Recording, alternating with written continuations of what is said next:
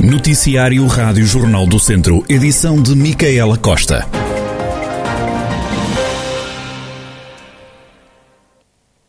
Dar uma nova autoestima ao interior é o grande objetivo da Conferência Capital Social, as empresas e as pessoas que arrancou esta manhã em São Pedro do Sul. Na abertura, o vice-presidente da autarquia sampedrense, Pedro Moro, destacou as dificuldades do interior e disse que é preciso deixar de ser pessimista e valorizar o território. Não é fácil, sobretudo com, com cada vez mais desigualdades que temos verificado entre interior, litoral, entre territórios de baixa densidade e todos os outros. Não é fácil ser empresário neste, neste território, sobretudo com, todos estes, com todas estas vicissitudes, e portanto esta conferência é acima de tudo para, em primeiro lugar, deixarmos de ter eh, aquela e perdoem-me dizer isto, mas nós muitas das vezes somos um bocadinho pessimistas, fatalistas, temos sempre a nossa autoestima em baixo, achamos que os outros é que são bons, nós é que somos maus, e acho que aqui o objetivo primeiro é levantar a moral, é preciso acreditar em nós, porque nós somos melhores que os outros, provámo-lo neste contexto difícil que, para, o qual ninguém estava preparado. Conseguimos ser melhores porque temos de trabalhar mais do que muitos outros que têm algumas vantagens prévias e, portanto, é acima de tudo essa imagem que eu queria, que eu queria começar uh, por passar. Uh, no fundo, apresentem as vossas ideias, as vossas vontades, que todos nós temos imbuídos o mesmo espírito. Melhorar o nosso território para que cada vez haja mais qualidade de vida, para que cada vez mais possamos atrair mais gente. Pedro Mouro, vice-presidente da Câmara Municipal de São Pedro do Sul, na abertura da conferência Capital Social, as Empresas e as Pessoas. A iniciativa acontece durante o dia de hoje e conta com várias intervenções com temas como empreendedorismo jovem ou inovação e investimento. O evento encerra com um jantar tertúlia com a presença do secretário de Estado do Trabalho, Miguel Fontes. Mais uma morte associada à pandemia no centro hospitalar Tondela Viseu. Nas últimas horas registaram-se ainda sete altas e seis admissões. Nesta altura estão internadas 28 pessoas, à enfermaria estão 27 camas e nos cuidados intensivos apenas uma. Ainda dizer que esta manhã o IP3 esteve cortado ao trânsito cerca de uma hora e meia após um acidente ocorrido junto à ponte de Fail, no sentido Coimbra-Viseu. Tratou-se de um despiste de um carro seguido de capotamento que fez um ferido ligeiro, uma mulher com 20 anos. A vítima foi assistida no local e depois encaminhada para o Hospital de Viseu, no qual estiveram 19 operacionais dos Bombeiros Chapadores de Viseu, voluntários Tondela, INEM e GNR, com o apoio de seis viaturas.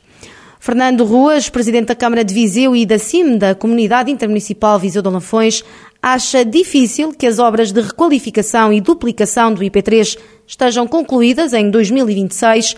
O governo tinha prometido acabar os trabalhos em 2024.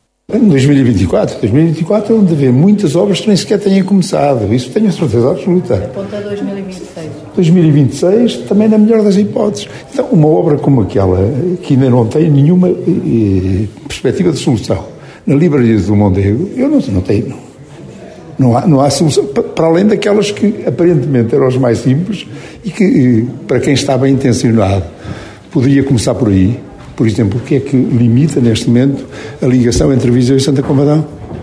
Se é mais fácil, então que se faça, até para os cidadãos começarem a acreditar na obra.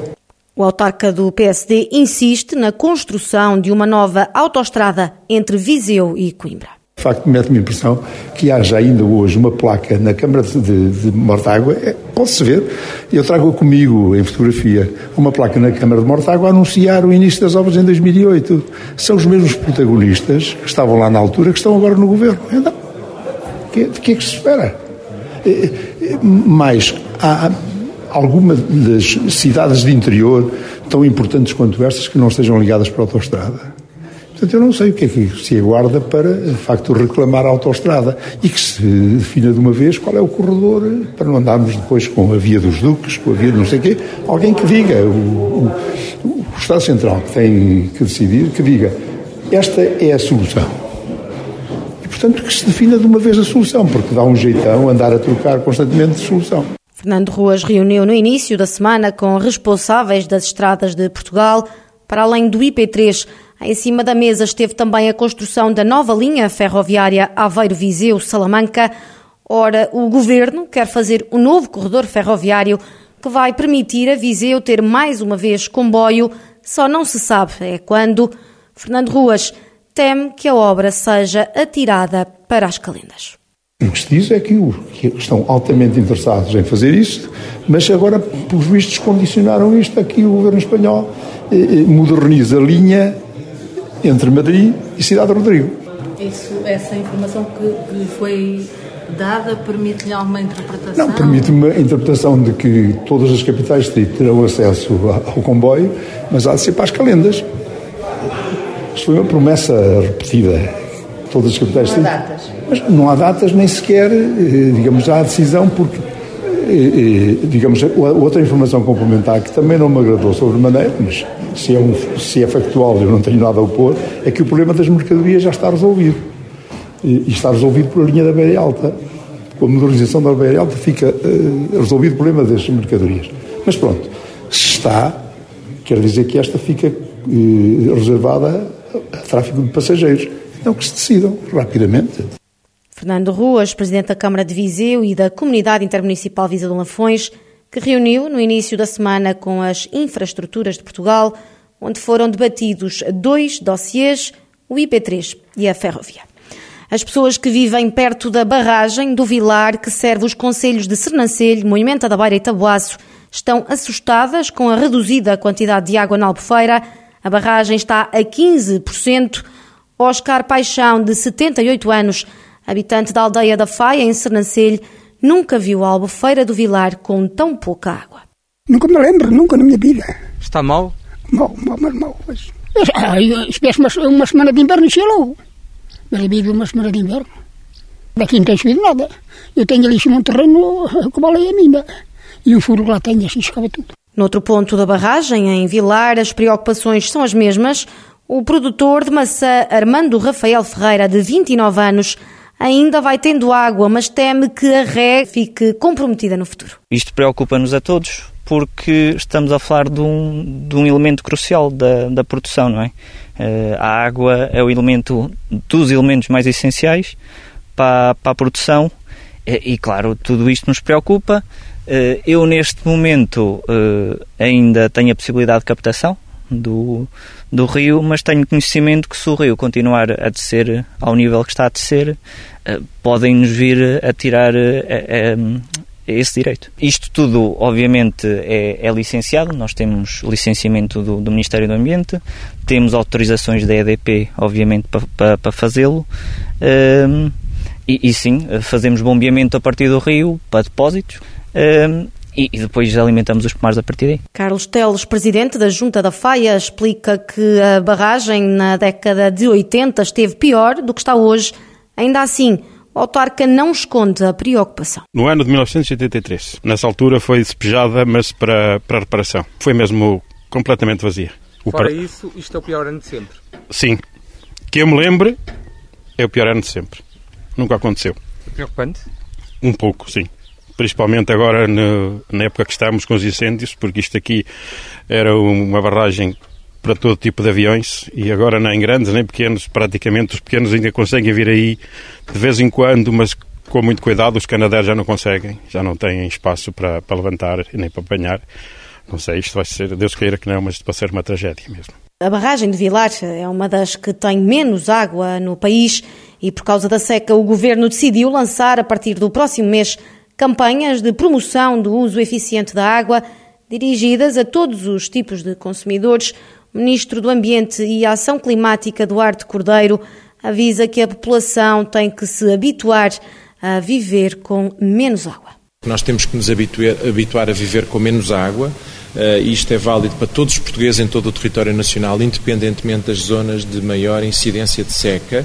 Temos que saber gerir a água de forma mais racional e uh, saber respeitar e valorizar a hierarquia dos seus usos. Isso significa que nós temos que, de alguma maneira, salvaguardar a água, desde logo, para consumo humano. Eu queria dar nota que, apesar da situação grave que o país vive, nós temos a água para consumo humano salvaguardada por um período de dois anos. Palavras do Ministro do Ambiente e Ação Climática, Duarte Cordeiro, após mais uma reunião da Comissão Permanente de Prevenção, Monitorização e Acompanhamento dos Efeitos da Seca. É a chamada vigilância à distância. O projeto Idoso Ativo começa aos poucos a entrar no dia a dia da população sénior de dois conselhos do distrito, Taboaço e São João da Pesqueira. Uma iniciativa que instala sensores na casa dos mais idosos para que seja detectado o movimento ou a falta dele no interior da habitação, como explica Mariana Costa Silva, técnica de ação social na Câmara de Taboaço. Isto é um, um, projeto em que tem então sensores nas habitações, principalmente nos compartimentos em que os idosos mais, mais circulam, sensores de movimento, em que dá para, para os idosos uh, estarem mais apoiados, perceber se se passa alguma coisa com esta senhora, se caiu, se há risco de incêndio, se a temperatura da, da habitação está muito elevada, se há risco de alguém estar a tentar entrar dentro de casa. E de manhã, se não houver mais sensibilidade, o sensor também, também detecta se acontecer alguma coisa durante a noite? Sim, sim, está tá 24 horas, só 24 horas. Isto funciona também, é uma rotina. Por exemplo, calculamos que a dona Henriqueta costuma se levantar às 8 da manhã. Amanhã, por exemplo, são 9, ainda não, a casa não teve nenhum movimento. Pronto, vai disparar um, um alerta. A dizer que algo não está bem, é através do, do telemóvel, por mensagem, sim. É uma mensagem que eu vou receber, um alerta, e então... Um, e o, o sítio, o nome do idoso. Sim, exatamente. Na aldeia de Carrazedo, na freguesia de Pinheiros, no Conselho de Taboaço, mora uma das idosas que já aderiu ao projeto. Henriqueta Andrade, de 84 anos, lembra que já deu uma queda em casa. A idosa diz que com esta iniciativa os idosos podem sentir-se mais acompanhados. Uma vez caí, tinha o telefone no bolso, desmaiei. Quando acordei estava no chão da cozinha o ano passado. Disse, como é que eu caí para? Olha, metia-me ao bolso que eu não podia levantar, a gritar, ninguém me ouvia, porque não há para aqui ninguém. Metia-me ao bolso, consegui ligar, e lá vem uma prima minha levantar-me. Não sei como é que caí. E com este projeto vai ser mais fácil, não é? Com estes centros? Sim, sim, sim, sim. Claro, sim. Uma ajuda boa. Da outra vez que eu, que eu desmaiei, com isto já era mais fácil. Era mais fácil. Que eu não me lembro mesmo. Eu não tinha nada ao pé de mim, não tinha nada nas mãos. Eu não sei o que é que eu ia fazer e como é que eu desmaiei. Eu acho que nem um palmo dos meus, que a minha mãe pequenina, eu dava na pedra da lareira, tinha lá ficado. Porque eu estava com a cabeça mesmo, mas não tinha a pedra. mas não sei o tempo que lá estive, não, não faço ideia nenhuma. Um projeto inovador que chega a territórios onde o isolamento se faz notar cada vez mais.